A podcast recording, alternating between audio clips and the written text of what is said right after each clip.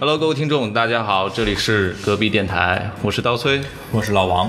这一期咱们又少一个人，缺兵短将。对不过这一期呢，我们开了一个新的系列啊，这个系列就讲一讲新中国建立以来 涌现了大量的新的职业。要从一九四九年讲起是吧？近十年吧，我们出现了一些非常有意思的职业啊，身边呢正好有这些从业者的朋友，所以我们请过来了一些人，然后让大家深入的了解这些职业，它到底是怎样一个职业，给大家一些建议，看能不能入行。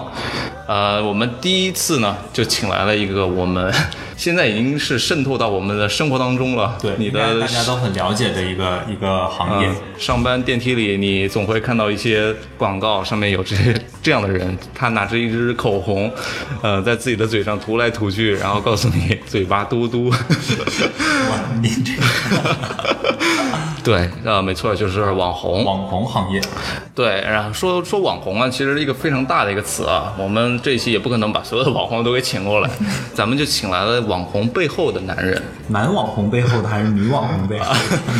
听着反正都是菊花一紧。好 呃，这个就是网红经纪人，就是所谓的网红的推手。Their walls are built of cannonballs. Their motto is don't tread on me. Come hear Uncle John's band playing to the tide. Come with me or go alone. He's come to take his children home. 呃，那现在我们就介绍一下我们本期的嘉宾魏魏老师。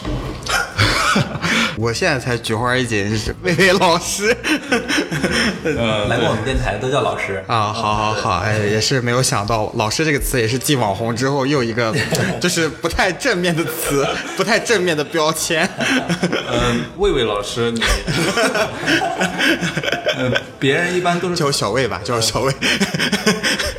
首先这样，你跟大家自我介绍一下，呃，你经手的网红有多少个了？就是从业以来，从一五年开始进入这个行业，经手的网红大概三千多四千个吧。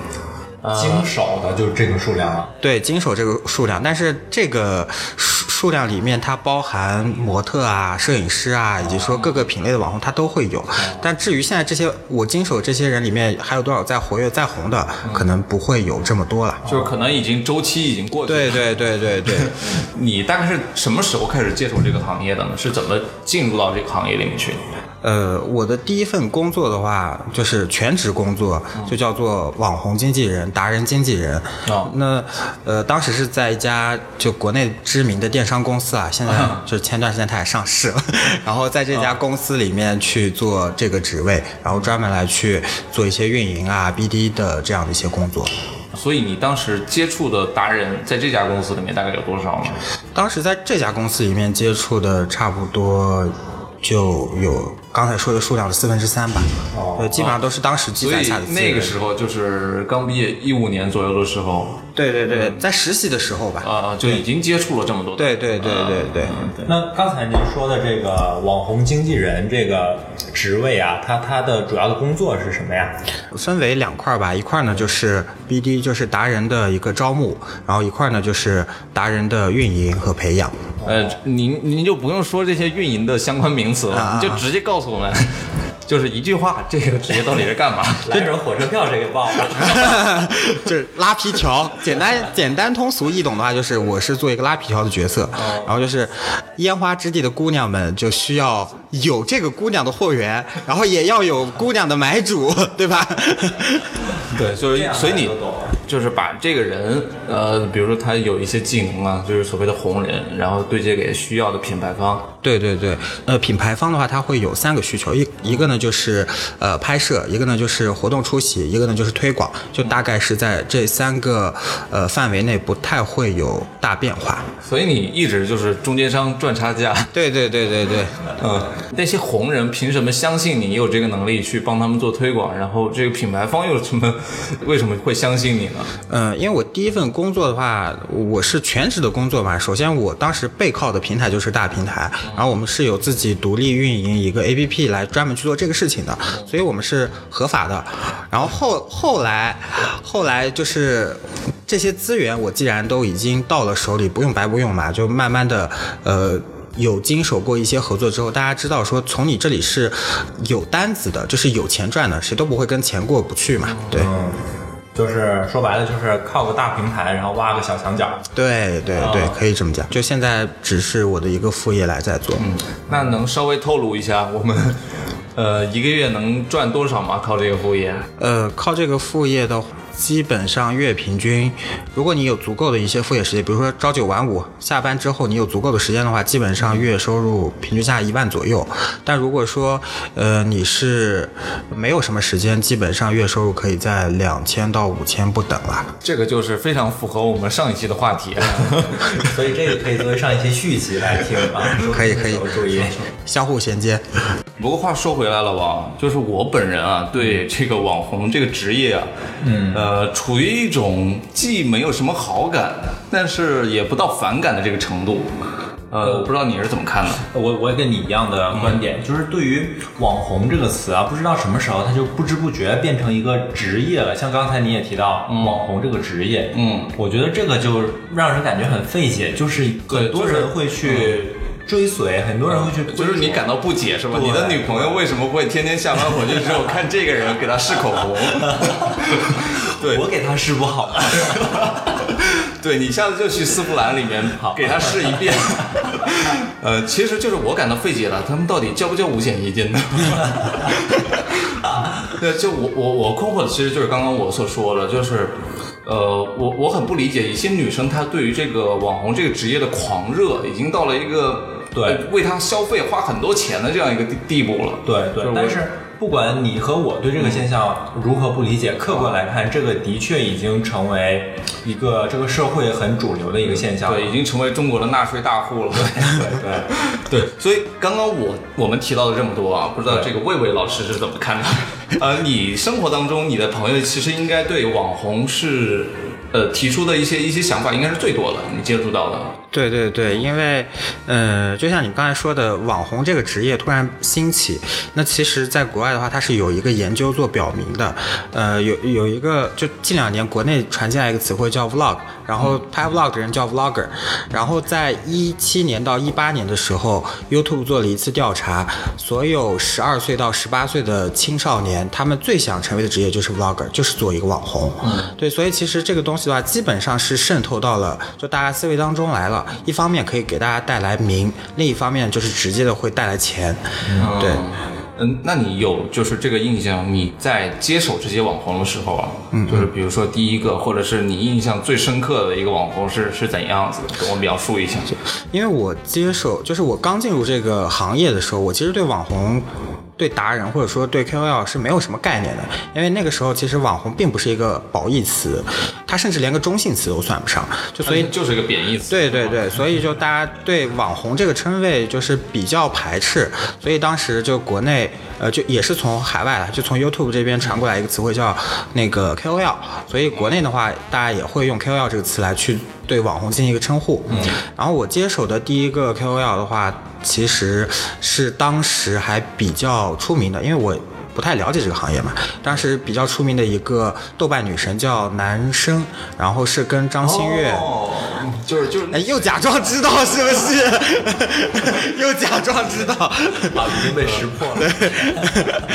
对，她是一个豆瓣女神。当时的话，她流量还比较大的，然后走的是那种清纯的文艺路线。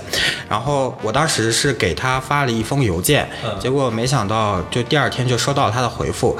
呃，她当时已经比较大了，所以她是介绍了一个对接了一个他的经纪人给我。就到现在的话，我跟他的经纪人还有来往。不过他经纪人现在已经到了那个呃已经不做他的经纪人。对对对，已经到了吴奇隆的公司，专门带吴奇隆的艺人团队了。对对哦，那那其实蛮厉害，所以你一开始的起点就非常高。哎，也没有了，只是起点就是吴奇隆的同事。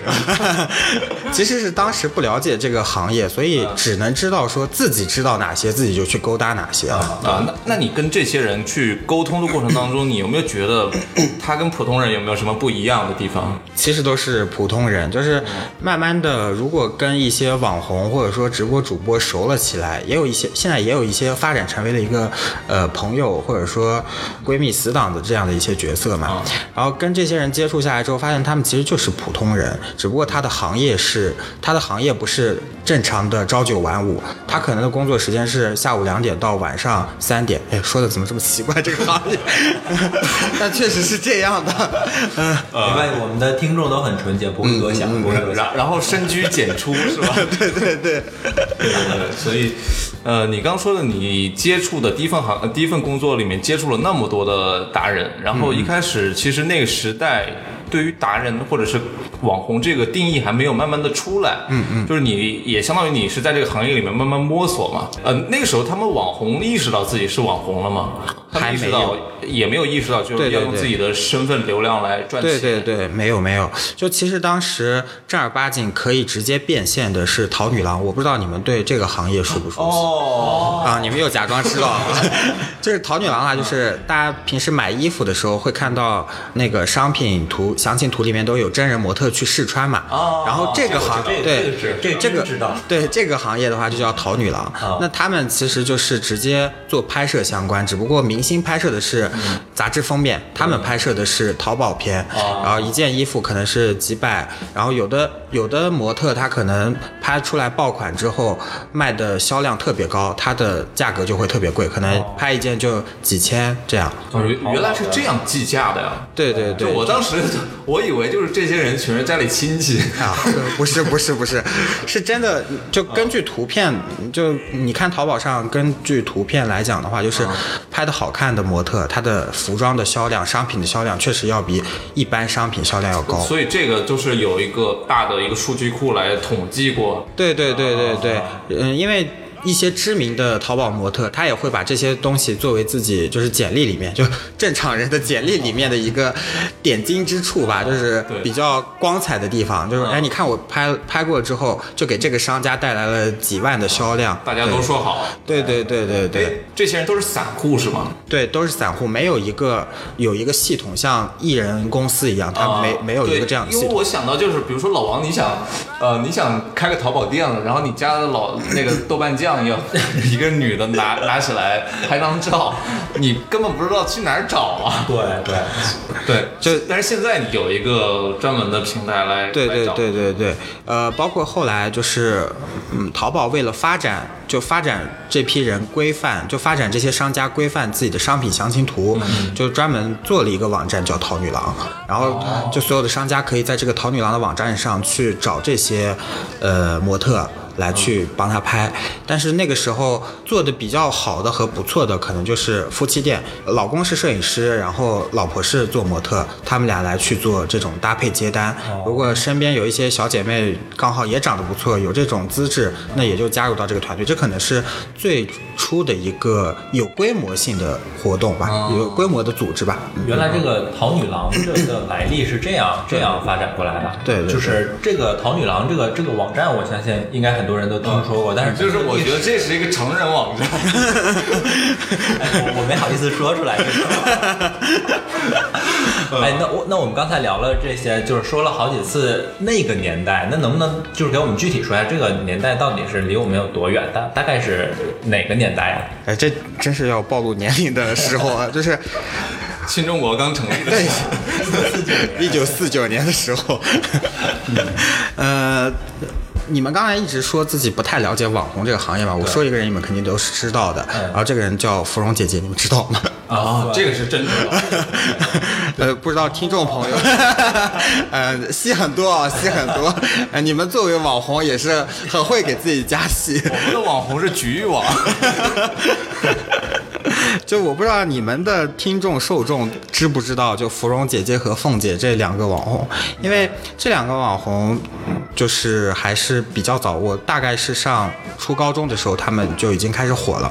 这更暴露了。对对对，然后他们在火的时候，其实是没有一个直接的流量变现团队去帮他们去做后端的一些承接的，所以他们其实当时做的事情呢，更多的就是去博眼球、博曝光，嗯、没有到变现这一层。大概是从一一年到一五年这个期间，然后淘女郎兴起了，大家知道说，哎，我可能是可以拿我的名气和我的长相来赚钱的。然后到一五年之后，就慢慢的初具规模，有了直播啊，有了这个推广啊，有了拍摄啊，有了一些 KOL 的种草啊，然后这样的话，大家慢慢的才把流量和变现，然后画了等号的。你刚刚提到芙蓉姐姐啊，或者是那一代的初代的网红啊，跟现在的网红比，他们有没有什么除了变现之外啊，他们的形式上面有没有什么不一样的？他们形式上面的话，就还是比较单一的。那个年代网红的话，他其实做的事情只有一件，就是博眼球。不管是他长得奇特，长得有特色，还是说长得非常漂亮，或者说就是他做的事情很出格，他只是为了去博眼球。他没有去考虑说博眼球之后是正向的流量呢，还是负面的舆论流量。可能就是当时他们有一天在家里发现，哎，我这样屁股翘一下，怎么这么骚呢？然后就拍了一下，发到了网上，然后发现我操，这个全国的观众都觉得跟我是一样的想法，他就开始天天拍，天天拍，然后就开始享受了这种 这种感觉。对对对但是当时他可能没有想到，哎，除了爽之外，怎么把这个爽变成钱这件事情？对这个对。这个电台到底是不是正经电台？你们后期会做消音处理吗？嗯，是从哪一年开始，就是网红从流量变成钱这条路打通了？对大概是什么时候的事儿？大概是一五年、一六年这个区间，然后打通的。然后当时涌现了一大批华为公司和 PR 公司吧，他们发现说，明星带来的这个这种 idol 效应，它可能不能直接的去给用户和粉丝种草，因为他们相对来讲还是不够接地气的。然后有一批介于明星和素人之间的这批人呢，就是网红，他们可能。没有那么高端，然后可能感觉上，呃，长相上也好，也不是那么不可触达。然后这些人种草的话，他会更有说服力。所以这个时候呢，他们来做广告，流量反而就变现流量和变现转化反而要比这个明星来去做推广更高。就所以就这个就是明星下沉了，是吗？对对对对，就是突然又说了一个互联网词汇，要不要打通什么心智？不过我觉得，就是我看到现在我们接触到的，比如说我吧，我接触到最多的就是电梯里面的那个分众的那个小的广告广告箱，我们又接了分众的广告，就是那个广告箱上面会轮播一些，比如说给你推荐这个东西啊，那个东西，就是你刚刚说的那种模式。其实我觉得可能跟之前最早我们在看电视的时候，就是电脑还没有普及的时候，那时候电视上有电视购物。对对对，哦，可能现在最近也还有啊，就是我们不看了而已。对对对 就是家里父母八心八戒这种。对，就是刚刚又接通了一个电话，现在只剩下三个了，你还不满？哇，你你以前干过这个？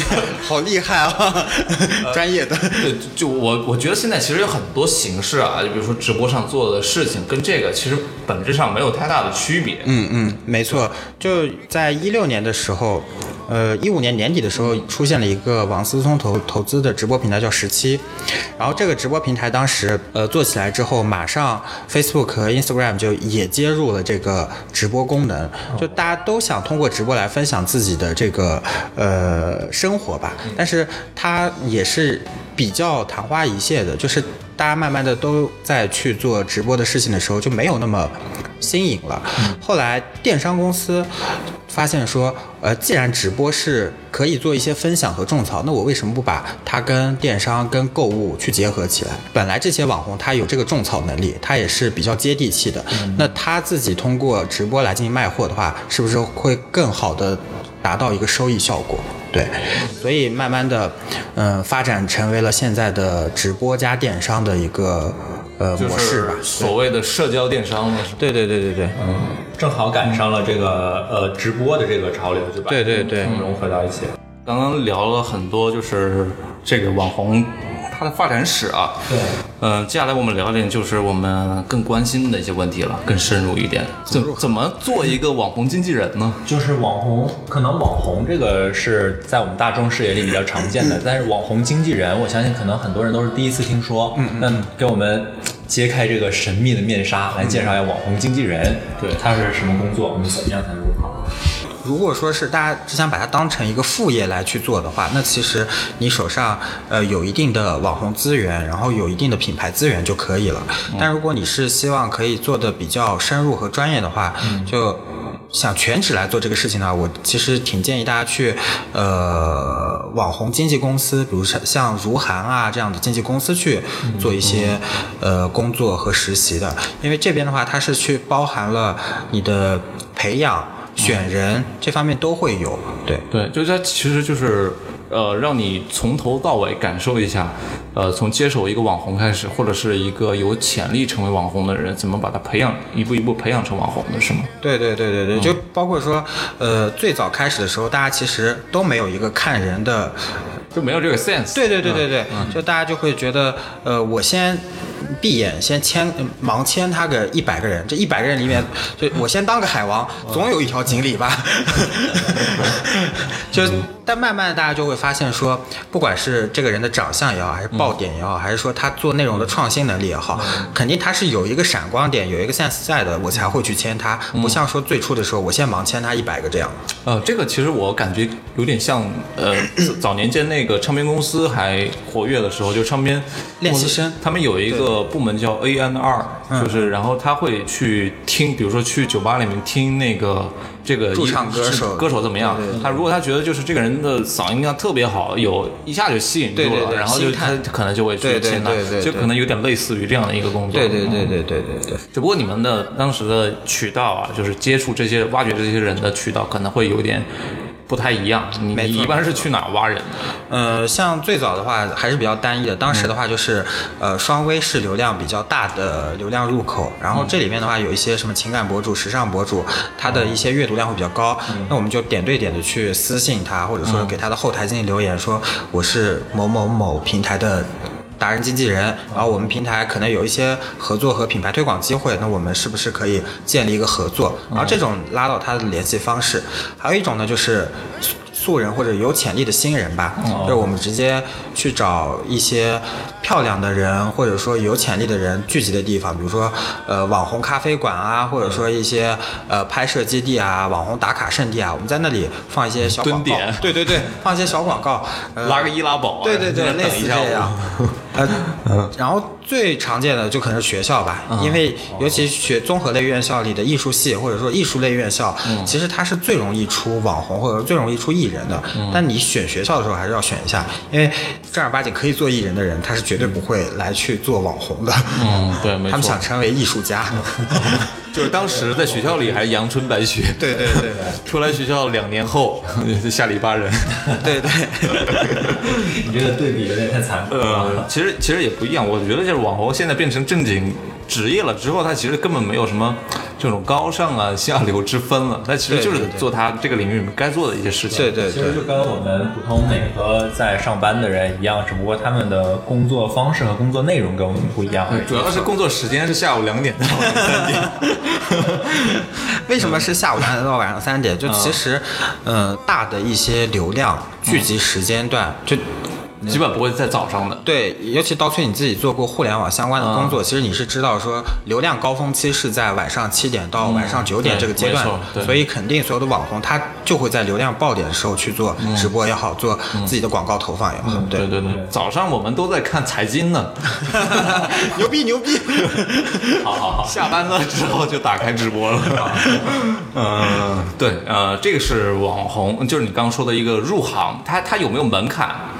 呃，你说网红的呃，网红经纪人的一个门槛。经纪人的门槛它还是比较虚的，就是他可能呃要求你的情商啊，或者说就。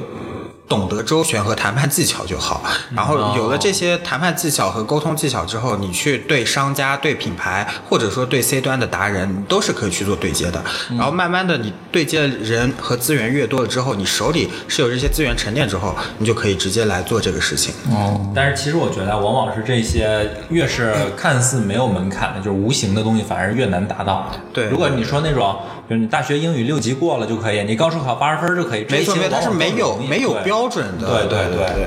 就就，但是我觉得有一点可以去做一个评价，就比如说，呃，你在大学里面非常热衷于参加校园活动，就像老王参加了十几次校园歌手大赛，然后成了校园歌手大赛的主持人。啊，最终走向了会计的道路。对，就是呃，可能会慢慢注意到自己有这方面的一个兴趣跟发展的这样一个一个意识啊。对没错然后可能呃，比如说老王，你做校园歌手的时候，有 也平时写一写公众号，讲一讲自己 是如何黑幕你们的主持人。呃，对，就我觉得可能就是如果有这样想法的人，可能在大学时期就已经开始注意培养自己了。对没错，没错，因为其实大学的时候，大家都会有，呃虽然说没有那么明确，但还是有一个模糊的自己未来方向。就像我是通过自己的兴趣来去选择职业的，我是，呃，特别爱讲话，特别爱跟人打交道，所以我觉得这份工作相对来讲还是比较适合我的这个性格和兴趣的。没错，其实这个也是天赋的一部分吧，我觉得性格也是天赋的一部分。比如说那种卯足了劲儿，一天在图书馆坐十个小时不说话那种人，那就是奔着四十岁秃顶去的，是吧？对对对他就他就成不了网红经纪人对对对这种。嗯，对他，他没准儿成为白岩松那种的，也也有可能。说不定他成为了财经类的网红。就是我们早上看的，对对对，你们早上看的新闻都是别人撰写的，阅读量都是几万加，点赞都是几亿、几万加。这对应那个就是刚刚这岔开话题，就是对应刚刚你说的那个网红经纪人，可能是下午两点钟开始主要你的上班了，那早上那一波就是新媒体编辑嘛，对对对对对呃月月薪一万的新媒体编辑叫月薪两万呃的，就你的同行们，白领如何穿出月薪五万的感觉。对对对。承包了你一天的手机屏幕。对对对，没错，这个是刚刚说到的，呃，可能一个门槛。那你现在的一个日常是怎样子呢？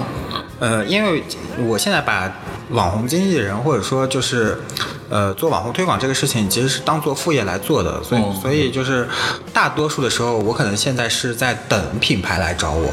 我不会去主动的去拓展，因为我没有这个时间来去做这个事情。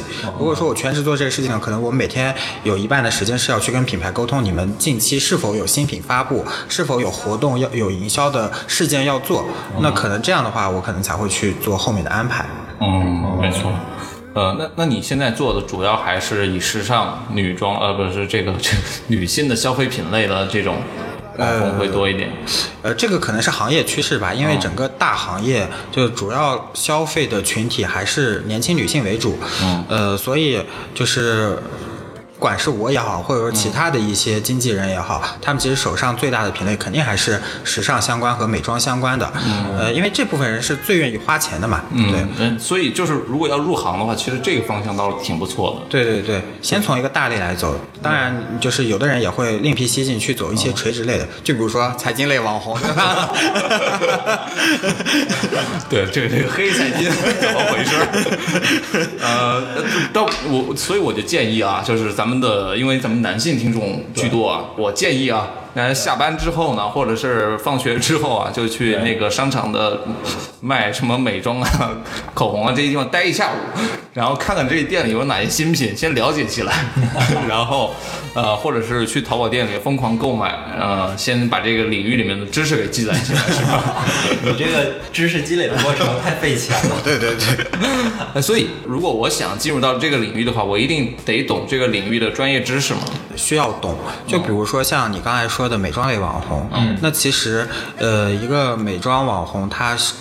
呃，最近某男性知名的抖音网红啊，啊就他其实是付出很大努力的，他可能在口红种草上面，他要试几百支、上千支的口红，然后每个口红的色号，他可能都要做好一定的知识储备，包括说怎么来去描述，然后它的一个品牌背书是什么样，然后它的色号怎么可搭配服装也好、时尚也好、场合也好，它这些都是需要需要去做一个呃了解，然后才来去能给其他粉丝种草的。嗯，那如果你是做这个品类的网红经纪人呢，就是你也得懂这个知识吗？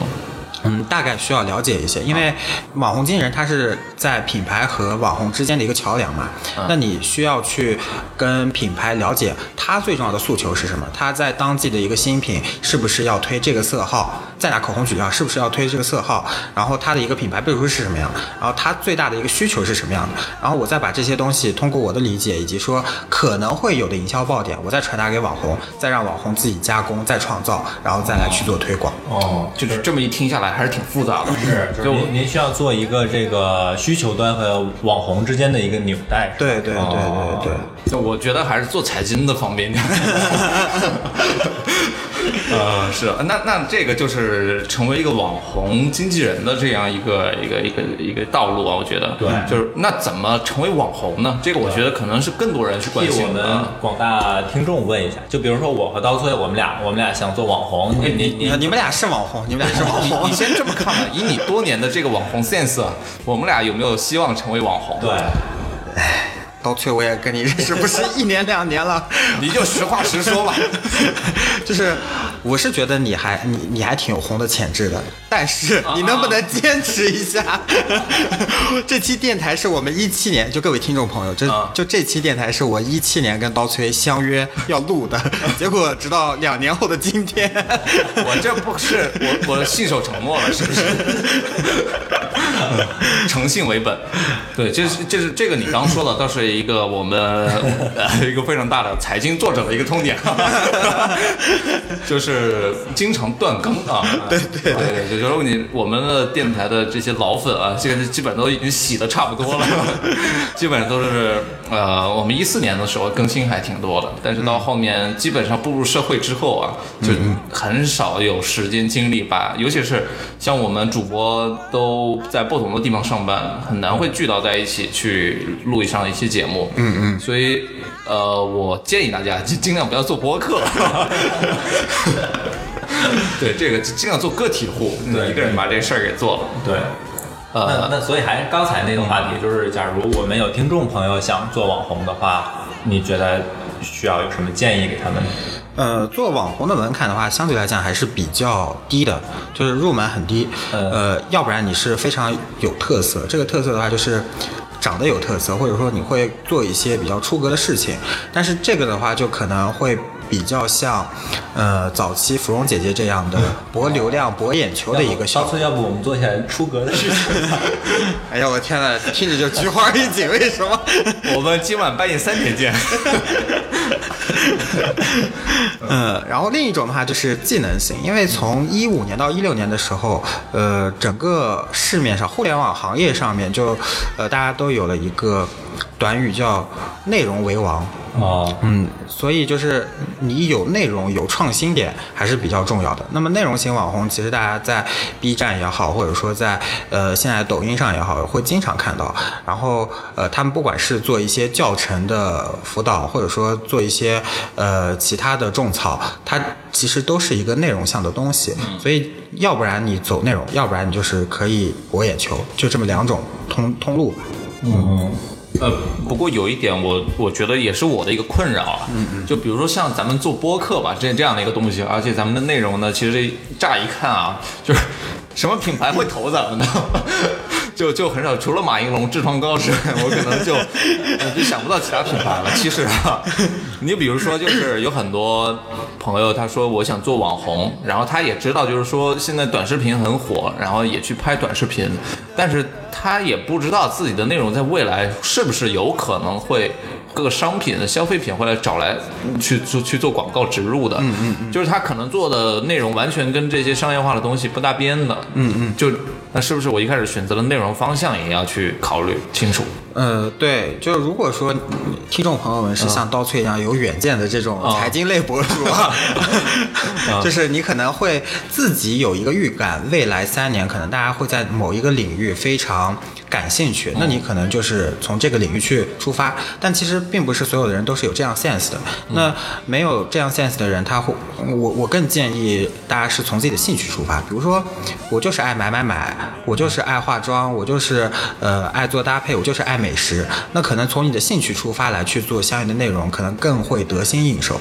那么第一期你确定了自己作为网红的一个标签之后，慢慢的你需要加入一些呃自身运营的手段，比如说适当的买粉啊，适当的买赞啊，适当的买一些流量啊，找一些合适自己的平台啊。就比如说，呃，刀崔你不可能去呃微信来去做播客这个事情，你肯定还是会选择像荔枝啊，或者说蜻蜓 FM 这样的一些。呃，还有网易云音乐，对 好好，还有网易云音乐，就大家关注一下 以上几个平台的隔壁电台。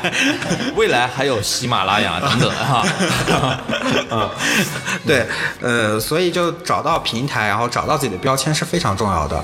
然后，嗯，确定自己标签之后，就要做一些运营的手段。嗯，就像我刚才说的买粉啊之类的，这些是我我觉得是必要手段了。嗯，然后还有一些。草根网红的话，他会，嗯，他会研究平台。呃，我接触到一个网红，他是在 B 站做 vlogger 的，呃，他在呃 B 站这边，呃，就看小编每天会推什么样的话题和什么样的标签，他就会去。做相应标签和相相应话题的视频内容，嗯，然后这样视频内容刚好去帮小编去做一个内容的打底。那在没有内容的情况下，我只能把你摘到我这个池子里面来。那有了这个池子，就相当于有了流量。你有了流量之后，慢慢的后续都会比较方便一些，对，比较好做。然后在一块的话，就嗯，也是人情关系吧。除了跟我这种野野生的经纪人去打好交道的话，还是建议各位想要成为网红的同学和朋友去多跟平台的运营去做接触，因为平台运营，尤其做执行的运营，它其实手上是有一些流量和规则在的。你如果跟他打好关系，你的内容可能嗯一般啊，但是但是他会你就给你推。嗯。对你就是跟他关系好，他可能就是嗯。把你推到个第二屏、第三屏的位置，就比你在第十屏的位置要好很多。对对对，这个咱们要待会儿要联系一下这个网易云音乐的这个运营同学。把我们推到第一批。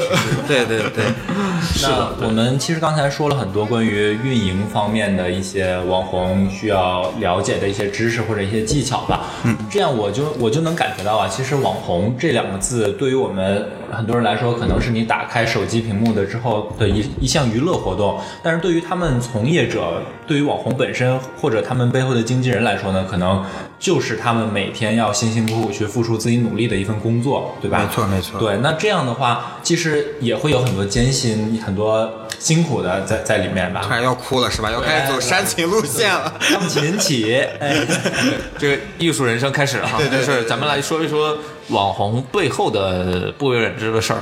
对对对，就大家都看到网红比较光鲜亮丽的一面嘛，就每次看到他在镜头前也好，或者是看到屏幕里也好，他都是呃美美的，然后一直在游山玩水。那其实他可能每次去呃旅游博主，他每次去一个地方之前，他要花一个月的时间去做大量的调研。呃资料资料收集，到底怎么来去做这个攻略，然后在当地的时候，那攻略毕竟是攻略，它只是一个书面的东西，他在对，他在当地玩的时候，发现有一些坑点要必须记录下来，给到自己的粉丝建议。然后回国之后，他可能还要去剪辑视频，剪呃做图文的编辑，然后怎么能让自己的图文可能更让用户、更让自己的粉丝更好的吸收。所以这其实是一个非常呃专业而且艰辛的过程吧。嗯，每一份工作都不是特别容易的，我只能这么说。对他其实就是相当于一个人把运营啊、BD 啊，就是什么前期调研啊等这些工作全一个人干了，是对对对而且是就是可能前期自己在做的时候，全部是自己出资的。对对对，没错对没错。如果你没有一个团队的话，就相当于整个团队的工作都要一个人来承担。没错，没错，没错。不过后期如果你真的能火的话，就 尤其像我们隔壁电台火了之后，后面就可以呃 有一些新的设备，然后有专专人来运营，专人来做商务去接单。对对对，其实我们这期也聊了不少了啊。那希望这期节目也给到大家一些非常客观的一些建议了啊。呃，同时大家也要看自己的本身情况啊。但是刚刚那个魏魏老师也提到了一点啊，就是做出格。呃，博眼球这个事儿，虽然说它有一定几率给你变成网红，但是我们也不建议大家去做一些呃在法律的边缘游走的事儿、啊。对 对对，这个就是有点比较对对，对，这个就类似武侠小说的七伤拳。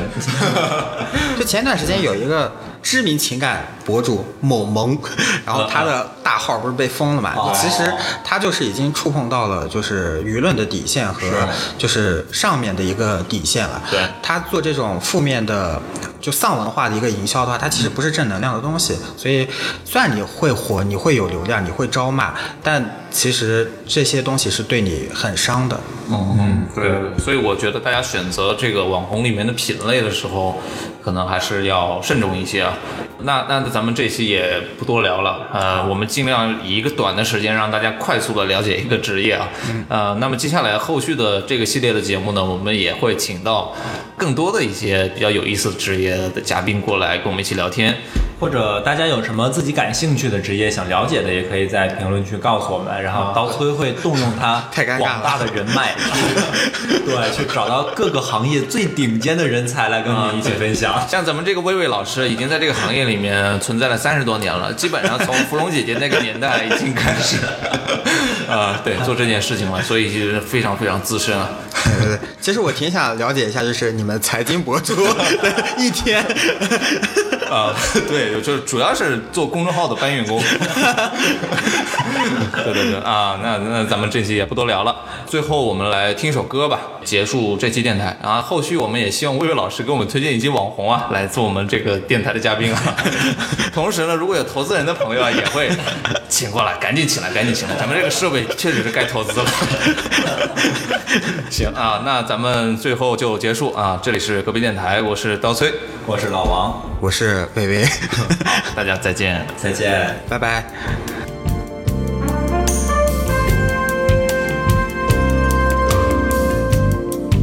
Hey girl, I want you to know